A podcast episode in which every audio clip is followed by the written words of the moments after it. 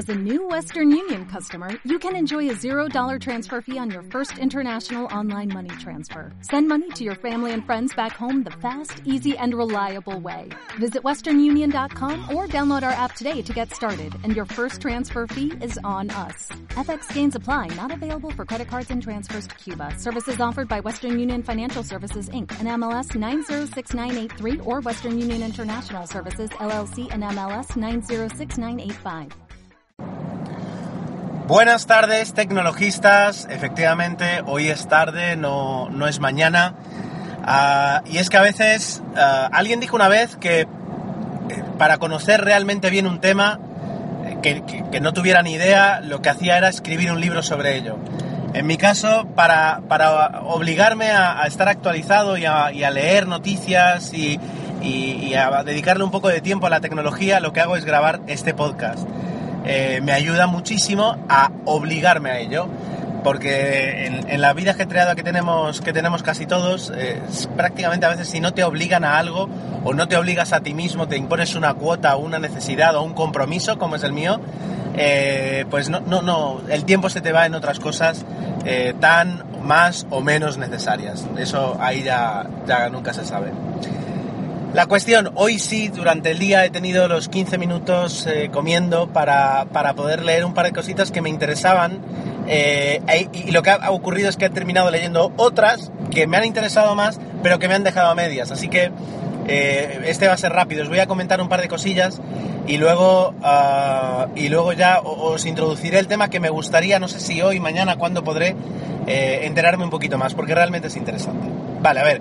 Por una parte, Empezaré con una, con un, así como el otro día hacía una oda al, al chip A5, lo de hoy es un homenaje a todos los que sois, habéis sido o queréis ser eh, diseñadores web. ¿No os ha pasado que eh, a veces, por el simple hecho de entrar en una página web, eh, por tal y como es el diseño, la interfaz, la experiencia del usuario, que te da como usuario, eh, la estructura del contenido, el propio contenido, las imágenes, todo, te da una sensación tan buena que tienes ganas de utilizar, comprar el servicio o producto que vendan? Más allá luego de, que realmente a lo mejor, yo que sé, me venda bombonas de submarinismo y yo en mi vida he hecho submarinismo y no pienso hacerlo.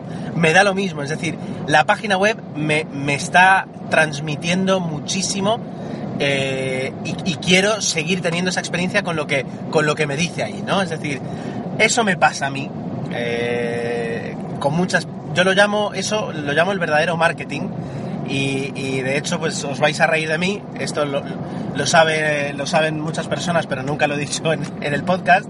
Yo no tomaba café, yo no, nunca he tomado café en mi vida, no sé, no, no me atraía lo más mínimo, a pesar de la cafeína, etcétera, etcétera, lo cual frustraba mucho a mi amigo arroba eh, a mi amigo Jesús, que porque él es el que lleva el blog más importante en Mallorca de, bares y cafeterías, que es eh, arroba Café hasta que me enamoré del marketing de las cafeteras de cápsulas, que me parece espectacular.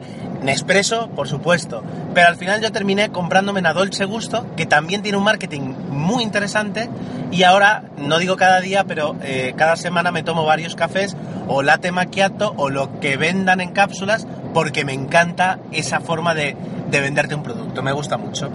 Así que con las páginas web me pasa lo mismo. Y hoy me ha ocurrido con una empresa que se llama PIL, eh, Pamplona, España, España, Lima, ¿vale? Eh, sus siglas, y que tienen una aplicación y que es noticia porque Alibaba, eh, la empresa china, ha invertido 50 o 55 millones de dólares en esta empresa. La aplicación se llama, ya digo, no está disponible al menos para ellos en, España. La aplicación se llama ah, Smart Remote. ¿Y qué es lo que hace? Smart Remote lo que hace es que, dados unos gustos y, y dadas unas preferencias, eh, tú te sientas en el sofá y dices, quiero ver una serie eh, de este tipo. O, la aplicación ya, digamos, tiene precargada el tipo de, de, contenido que a ti te gusta ver. Y automáticamente te dice, bueno, este, este contenido, lo más parecido es esta serie que están dando este capítulo en, esta, en este canal. ¿Quieres verlo? Sí. Tocas el mando, se conecta con el aparato que tengas en tu tele y ¡pum! Ya te muestra el contenido que a ti te gusta. Y por supuesto en el mando, en, la app, puedes ver la sinopsis, puedes controlar los capítulos que has visto, bueno, todo lo, habitual, que no es poco. ¿Qué pasa? ¿Qué ocurre? Digo, en España no está disponible porque además el tipo de, de aparato que hay que tener es uno cuyas siglas acabo de olvidar o DirecTV. Y no tengo ni idea de lo que es DirecTV. Ahora es la segunda vez que leo DirecTV. La primera vez fue eh, en el XBMC, en el Media Center, que puedes instalar en cualquier ordenador o en una Raspberry. Hay una opción para configurar DirecTV. Y ahora es la segunda vez que lo veo y ya no tenía tiempo y no he podido investigar más. A ver, 99... vale, 90% de probabilidades de que... 99% de probabilidades de que eso no exista en España. Porque en cuanto a tecnología de televisión eh, estamos, estamos realmente muy atrás. Y muchas probabilidades de que no haya forma incluso de conseguir alguna manera de tenerlo eh, en España de forma no oficial. Que no digo ilegal, sino simplemente eh, no oficial. Pero bueno, quiero investigar un poquito sobre ello porque la verdad es que la aplicación me ha gustado muchísimo. No es que ahora de repente me vuelva consumidor de DirecTV eh, o DirecTV solo por una aplicación, pero desde luego ya me ha picado el saber qué tecnología anda suelta por ahí y por qué yo no la conozco. Vale, eso por una parte. Por otra parte, eh, un dato muy interesante, a dos días, dos días después, por lo que he visto en, un, en, una, en una infografía de Business Insider, a dos días de publicar iOS 8, eh, iOS 8 ya estaba en un 46% de los dispositivos de los dispositivos iOS, lo cual es mucho teniendo en cuenta la cantidad de iPhones 4 que andan sueltos que ya no han podido ah, actualizar a iOS 8, ¿no? Pues un 46% de cuota en dos días no está nada mal. Lo que ocurre es que mostraban que varios días después, es decir, eh, no sé si una semana después, para el 20... Sí, el 19 al 24, es decir, cinco días después de haber lanzado, o disculpad, una semana después más o menos de haber lanzado iOS 8, al fin y al cabo da lo mismo, el porcentaje se había movido del 46 al 47. Es decir, ya está, la gente se actualizó nada más salir y luego prácticamente deja de actualizar o se va actualizando muy poco a poco. Entonces, varias personas han, han, salido, digamos, con diferentes teorías de por qué esto puede estar pasando. Y una teoría que me parece muy interesante, más allá de que de, todos esos iPhone 4 que siguen dando vueltas y que no y que no, no se van a poder actualizar, pero que se siguen utilizando, es que iOS 8 te necesita prácticamente 5 gigas libres en tu teléfono. ¿Qué gente, es decir, qué persona tiene un iPhone con 5 gigas libres? Y, y, si los tiene, ¿por qué tiene un iPhone y no se compra un teléfono más barato? Es decir, si tú te compras un iPhone, un teléfono de alta gama, de alto precio y de altas prestaciones, eh, realmente es para llenarlo con fotografías que tú saques, películas, ediciones de vídeo, juegos que te pesen un riñón, es para explotarlo.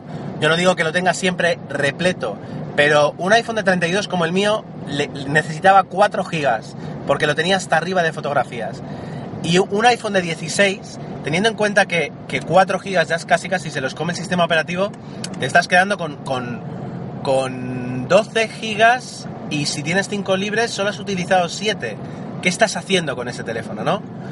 Pues eh, la cantidad de personas que, que, tenían un teléfono que no podía actualizar eh, directamente, unida a que muchos de esos usuarios ya vinieron con iOS 5, iOS 5 o iOS 6, que ya permitía las actualizaciones sin pasar por iTunes y que por tanto no están acostumbrados a, a tener que enchufar el teléfono, que les haga una copia de seguridad, etcétera, etcétera, pues puede explicar el que, nos, el que no haya triunfado. Desde luego, de iOS 6 a iOS 7 no, no necesitábamos tanto espacio. No sé qué ha ocurrido, tampoco me importa, pero eh, es verdad que podría ser una causa. Y la otra causa también, y es muy, muy, es muy interesante, y es que de iOS 6 a iOS 7 tenías un teléfono nuevo. Es decir, yo mi iPhone 4 cuando lo actualicé, me despedí de él y cuando volví tenía un teléfono nuevo. Mm, en parte por, por, funcionalidades muy interesantes, pero también sobre todo porque tenía un diseño totalmente nuevo el sistema operativo y eso pocas veces ocurre. Con iOS 8 no ha ocurrido así. Con iOS 8 tenemos ahora ah, muchas mejoras, como decía el artículo, nerdy, es decir, especializadas para personas que le saquen el 100% de partido. Pero para un usuario habitual eh, que ahora mismo además pues eh, no tenga sensores mm, biométricos y, tampoco tenga su casa plagada de, de, de sí de domótica pues no necesita HomeKit, no necesita HealthKit, que es uno de los cambios así más, más eh, nombrables que tiene iOS 8.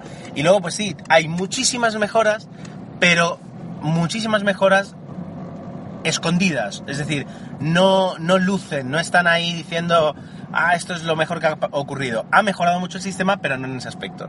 Y lo que venía a decir es que eso puede haber eh, eh, parado el que la gente vaya a hacer el esfuerzo de voy a enchufar el ordenador, voy a abrir iTunes si lo tengo instalado, esto qué es, lo voy a actualizar, voy a borrar las cosas, tengo que quitar todo esto del teléfono, ese esfuerzo, pues dice, ¿para qué? Para que el, teléfono se parezca y no le saque provecho a, las características, pues no lo hago.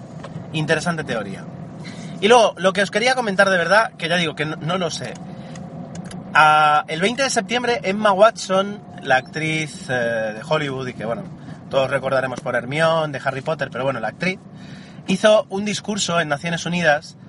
Eh,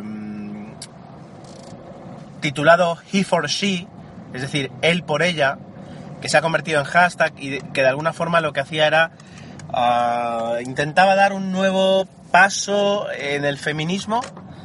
Ah, no quiero aquí pisar temas que, no me competen ni que cuyo, cuyo, que está fuera de este podcast, pero bueno, es decir, lo que intentaba era dar un nuevo impulso, una nueva visión al feminismo, eh, pidiendo, digamos, que, que seamos los hombres los que seamos defensores de la, de la igualdad eh, en el día a día, de alguna forma. Lo cierto es que yo no vi el discurso, no porque no me interese este tema, sino porque cuando estrellas de Hollywood o personalidades públicas eh, de repente aparecen en Naciones Unidas, no sé, yo desconfío. Eh, veo mucho efectismo y, poca realidad. Pero realmente parece que, lo que hizo esta chica pues sí que tenía un, trasfondo muy importante y que detrás no ha sido solo un discurso, sino que se ha convertido en toda una, una propuesta que se está moviendo y se está, y se está retrabajando en ello. Me parece fantástico todo lo que sea en este tema. El tema está en que un, artículo de TechCrunch hablaba de 10 eh, hombres que están eh, trabajando activamente para solucionar un problema. Es decir, que ya no es una situación, sino que lo que antes podía yo pensar que es una simple situación, eh, este discurso de alguna forma lo, intento transformar en, un problema y es la, poca, el poco porcentaje de mujeres que estén en el, en el día a día y que estén en los cargos directivos eh, y que ocupen puestos de trabajo y puestos mm, en, medios, en medios de comunicación sobre tecnología. Es decir, la tecnología todavía eh, es, un, es un mundo mayoritariamente de hombres. No, no, o sea, creo que, que constata una realidad y lo voy a expresar así. Es decir, ¿cuántos podcasts de tecnología conocéis eh, que, sean presentados y dirigidos o, que detrás del proyecto haya, haya una mujer. Eh, y si los conocéis, por favor, arroba tecnologistas guion bajo, pero seguro que el número es mucho menor eh, que, el, que, el, que el número de, de, eso, de podcasts de tecnología eh, realizados por hombres. ¿no? Entonces, eso digamos que es una situación, pues se nos plantea como un problema. Y a raíz de ahí llego a un centro nacional para la mujer o sea, de, la mujer y la tecnología de la información. En Estados Unidos existe un, eso, es un centro, digamos, de, investigación, de publicación, de estadísticas, de, opinión, eh, para, para solucionar eh, el problema de que la mujer esté poco presente en el mundo de la tecnología en todas sus facetas. Es una ONG que está ah, patrocinada, bueno, está, ¿cómo se dice? Mm, que recibe fondos, digamos, de, universidades y empresas y que pues por, trabaja en esa, en esa dirección. Y tiene un documento que me parece muy interesante que es acerca de, cómo los hombres tenemos que ser defensores de, esa integración que no existe, que me gustaría mucho leer, porque es verdad que, hablamos a veces, ya digo, de, la, actualización de iOS a, su última versión, pero no hablamos de, a veces los aspectos humanos eh, que hay detrás, y me parece que creo que el podcast también podría tomar esa dirección. de vez en cuando, quiero decir, y en este caso me parece muy interesante. Es verdad, eh, que, que, la, hay poca, poca, uh, ¿cómo se dice? Poca paridad en cuanto a la tecnología, eh, poca paridad de género en la tecnología y, ahora yo mismo me pregunto por qué, por qué y por qué y qué se puede hacer en, en todos los sentidos para mejorar eso. Así que le echaré un vistazo en cuanto pueda y, volveré con este tema. Creo que es interesante. Y vuelvo, y, la pregunta no la tenía pensada.